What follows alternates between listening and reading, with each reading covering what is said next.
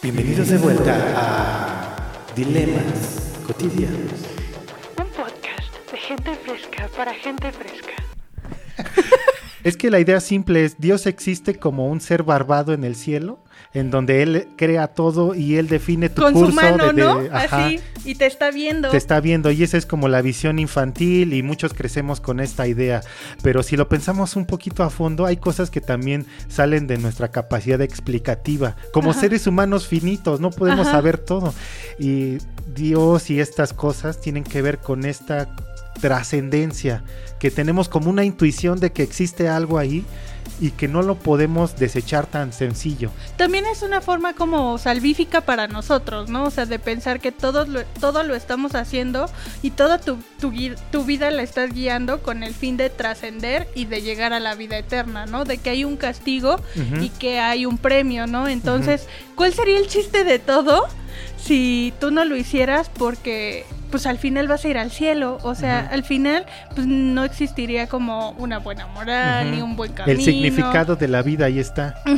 Esas cosas trascienden la evidencia. Por ejemplo, un médico puede estudiar eh, 18 años de su vida en arterias, venas, órganos, toda esa parte, pero eh, si llega una señora y le dice, oiga, doctor, dígame cuál es el significado de la vida, le va a decir el doctor, "Bueno, eso no me lo enseñaron en la facultad, eso, Eso no lo sé, señora. eso no lo sé, pero es una parte importante de la vida de los seres humanos, de todos. ¿Cómo podemos vivir sin un sentido? Y si le quitamos eh, a Dios, nos quedamos vacíos.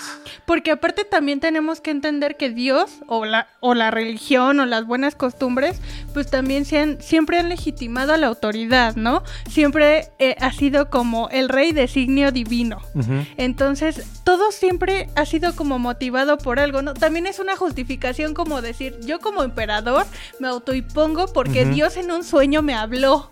O sea, también es otra forma de justificar como ciertas cosas, o sea, cierto, ciertas estructuras sociales, ¿no? Sí, definitivamente. ¿Cómo es que tú te autoproclamas el mensajero de Dios, no? Exacto. Ajá, o, o este, el este señor de la religión mormona, ¿no? Ajá. O sea, como, como de repente Dios en un sueño te habla y entonces tú puedes escribir un, un libro y eres el profeta. Ujú. Sí, es. ¿Cómo, ¿Cómo es eso, no? ¿Qué hay con el alma? O sea, esta idea también del alma que tenemos y que no nos podemos explicar, pero que hay gente que dice que existe, ¿no? Esta idea también del alma como trascendencia para que para alcanzar igual la vida eterna, ¿no? Que viene desde el principio de los tiempos también. Ajá. Hay misterios que Mm, no nos Esa es la podemos palabra. exacto y también en, en liturgia es algo que, que se dice mucho Ajá. no que hay misterios el misterio de Dios. O sea que hay misterios que no podemos resolver tan fácilmente no y que tampoco es que la ciencia venga y te diga como 100% esto es así y así y así se crearon las cosas de esta manera sino que hay algo más que no sabemos cómo resolver. Por y ejemplo- entonces esa idea ha estado siempre. Hay un ejemplo muy sencillo, el del Big Bang. La idea es, la ciencia dice, en un momento explotó una partícula muy pequeña y se formó el universo. Y dices, bueno, no suena tan científico eso, porque si pensamos en el momento anterior del Big Bang y en el momento en el que pasa, ¿qué fue lo que detonó? Porque antes no había ni leyes físicas, químicas, de ningún tipo, no había leyes.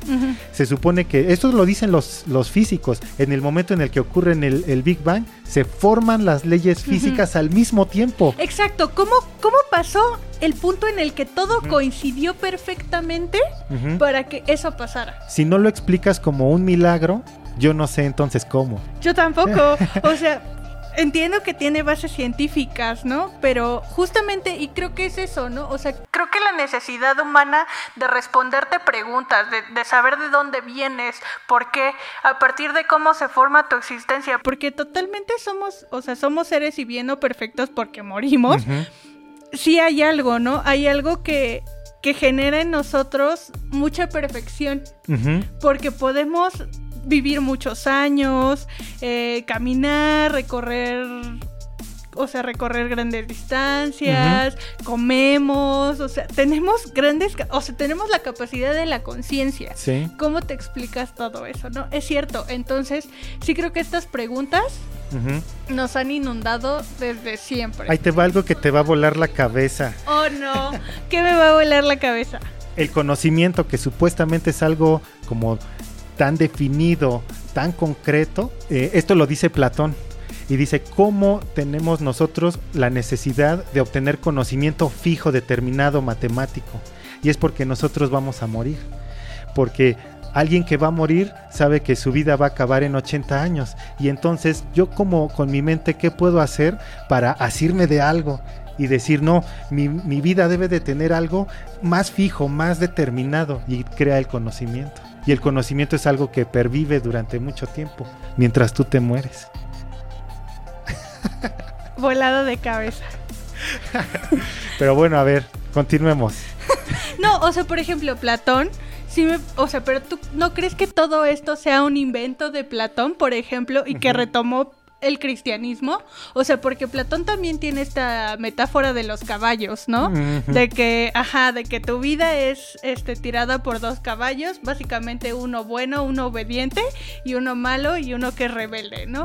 Entonces, pues obviamente tú puedes seguir como cualquiera de los dos caminos, pero lo ideal es que te guíes por el recto. Y también esa es otra idea que se mantiene en el cristianismo. Entonces, ¿no crees que todo, o sea, todo lo de Platón es retomado para lo que tenemos hoy en día? Bueno, es que ahí lo que, ahí creo que ya estamos metiéndonos en una cuestión muy profunda, porque lo que tú estás preguntando es las manifestaciones que tenemos de Dios como la Biblia, las historias, todo eso, ¿en realidad es una revelación divina o solamente es un invento del ser humano? ¿Tú qué piensas? Yo creo que es un invento del ser humano. Todo. Sí. Porque, déjame te explico. Ok, ok. O sea, no está mal, vaya, sino porque al final este invento del ser humano también tiene una cuestión moralizante, ¿no? Por eso es la Biblia, o sea, a lo mejor te dicen como, no todo lo que pasó es cierto, pero todo esto tómalo como metáforas. Entonces, todas las historias tú vas a tener algo moralizante y vas a aprender algo que te, que te sume a ti como persona. Entonces, a lo mejor son, son inventos, pero pues no, o sea, no con un mal fin, ¿no? No, no Ujú. debamos a burlarnos de la gente. ¿Te sabes alguna historia de la Biblia? A ver, cuéntanos pasé. una. Me sé varias. ¿Quién no? Las más famosas, ¿cuáles son? Caín y Abel. No, no, no, pero sabes. historias Entonces, concretas, ¿no? ah, Caín y Abel, Caín y Abel. la creación, La, la Torre de Babel. de cómo este, de cómo María dio a luz a Jesucristo. Ajá. También te sabes. Bueno, yo te di a leer una, Ah, sí, la de Job. la de Job. Ajá. ¿Qué te pareció? Porque se supone que la historia de Job es Dios y el diablo están eh, en una charla. Ajá. Yo te apuesto, le dice el diablo a Dios.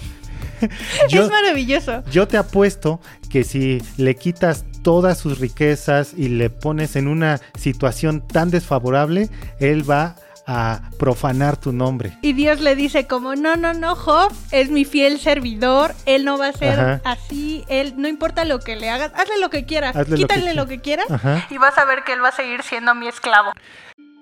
Eso pasa, eh, le, le llueve toda la maldad.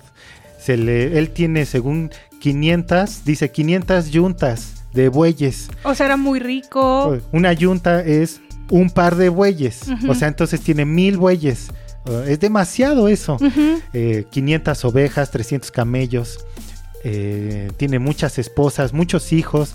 Cada fin de semana sus hijos hacen una comida en honor de saber qué se les ocurre. Ajá, Tenían millones de, bueno, no millones, pero muchos criados. sí. O sea, era un ser muy acaudalado. Y de repente todo, todo se lo quitaron. Así de, eh, Se murieron sus hijos, se murió todo su... hubo un terremoto, se cayó la casa donde vivían sus hijos, sus hijos murieron.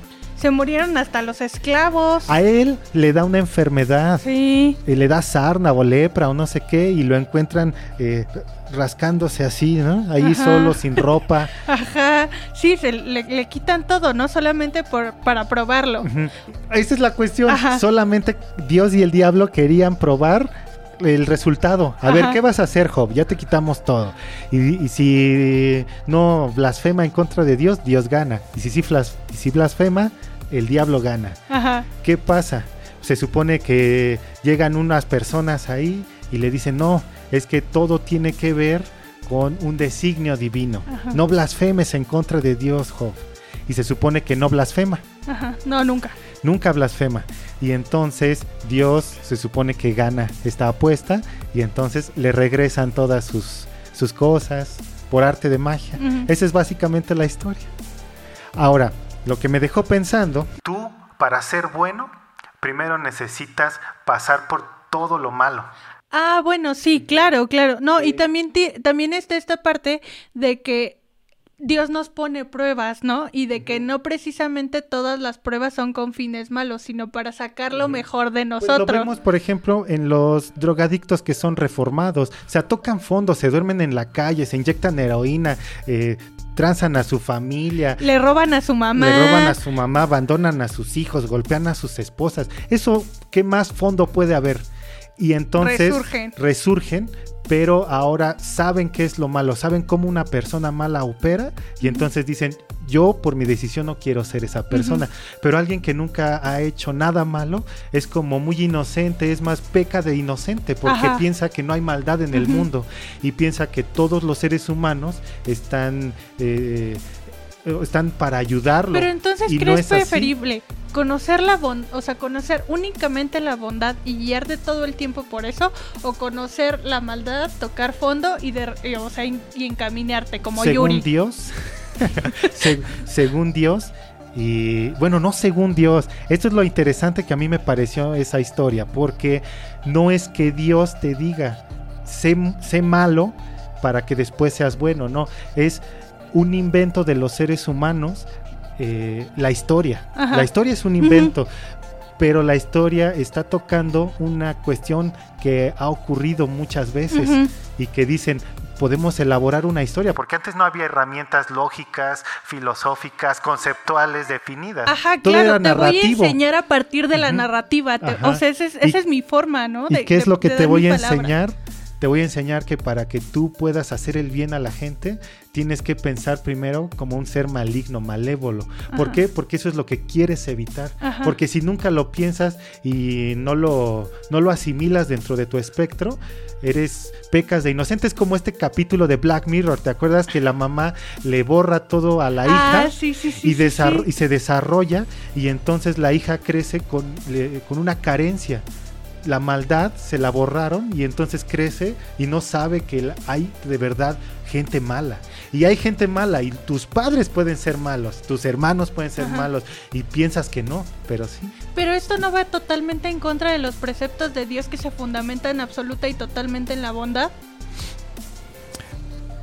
Es que esa es la versión simplista. Pero, ajá, pero si entonces Dios es todo amor, es todo bondad, es toda dulzura y ternura y, todo perfección, ¿por qué existe eso? Por eso a mí me llama mucho la atención este libro y por eso te lo di a leer, porque siento que es esta, esta versión de Dios que tampoco se muestra en toda la demás Biblia, ¿no? ¿Cómo es posible que Dios esté apostando Dios con el diablo? juego con el diablo. O sea, si Dios es un ser mucho, mucho, mucho más, o sea, es, un ser superior al diablo, ¿cómo se puede poner en un mismo nivel de enfrentamiento y de decirle como, ah, no, pues sí, pues haz lo que quieras, ¿no? Al final él va a seguir siendo mío y, no le importa el sufrimiento de los demás, ¿no? No le importa todo lo que tiene por lo que pasar Job, solamente para demostrarle su punto al diablo.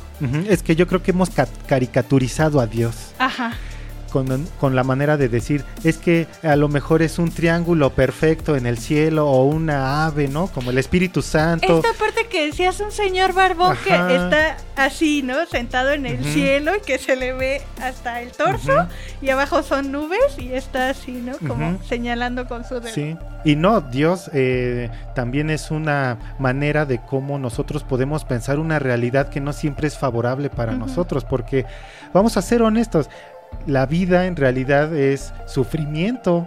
O sea, no hay una persona, aunque tenga mucho dinero, que diga, ay, nunca he sentido eh, una enfermedad o nunca se me ha muerto alguien de mi familia. O por más bueno que seas, ¿no? Por más que siempre hayas llevado tu vida con rectitud y bajo buenos preceptos, que no le haya pasado algo malo. Sí, es como cómo, cómo elaboras una concepción de Dios o una religión que se amolde un poco a cómo es realmente tu experiencia cotidiana. Pero creo que por eso esta caricatura de Dios en donde es toda bondad y no le hace daño a nadie y solamente con elaborar una buena oración te accedes a Él, creo que es algo simple, algo sin chiste, algo eh, muy, muy banal. No, no, es infructífero, no puede ser así la realidad porque te cuestionas esto tan simple. ¿Cómo es que Dios, tan bondad, existan las guerras? ¿Cómo es que Dios sea tan bueno y me dio cáncer? Ajá. Y en este sentido, o sea, como cerrando el círculo, por esto me parece un invento. O sea, porque al final, sabes que las escrituras, las sagradas escrituras, no bajó Dios y las escribió con su mano, la escribieron hombres. Entonces, obviamente, dices, dices como, bueno, la escribieron hombres que con esta vía oral se transmitieron las, las historias y ellos al final como que las plasmaron, ¿no? Entonces, o sea, ¿cómo tú no sabes? ¿Cómo tú estás 100% seguro de que Dios les contó todo esto y de repente se pasó de generación en generación para lo que tenemos hoy como la Biblia, que fue como muchísimos años después? O sea, ¿en qué año se inventó la imprenta? Sí, ya. Ajá, entonces, exacto, ¿no? Y, e incluso, o sea, todavía tenemos Viejo y Nuevo Testamento. Entonces, el Viejo Testamento también es una cuestión como mucho más remota, o sea, mucho más, o sea, con pensamientos todavía mucho más antiguos, ¿no? Que incluyen pues, esta cosa de, de la repulsión a la homosexualidad, la asunción de la, o sea, como ideas como mucho más antiguas que pues el nuevo, ¿no? Entonces, sí pienso que todo esto es un invento para sacar lo mejor de las personas, para fortalecer las buenas costumbres, para fortalecer la moral. Porque al final, pues, ¿cómo vas a meter la historia de Job en eso. O sea, cómo Dios se va a, va a escribir en, su, en su propio libro que él también fue tentado por el diablo. Sí, ¿cómo? O sea, no, no, o sea, es quedarte mal totalmente. Es un, o sea, tú estás diciendo, es un invento de todos los seres humanos para dar una enseñanza moral y tener un orden en el mundo, tener una sociedad que se pueda llevar pues a cabo de una manera solidaria o que por, lo menos pueda pervivir, ¿no? Pero es un invento o es un descubrimiento de cómo las sociedades han visto que eso funciona y entonces lo replican a través de historias y a través de eh, estas, eh, esta comunicación oral se ha eh, continuado, ha pues, continuado. es, un, es un descubrimiento que parte de un invento, ¿no? O sea, que sí, desde el principio de los tiempos se, se inventó, se creó y entonces seguimos repitiendo ese patrón. Seguimos, vimos que funcionaba de esta manera, entonces lo seguimos replicando.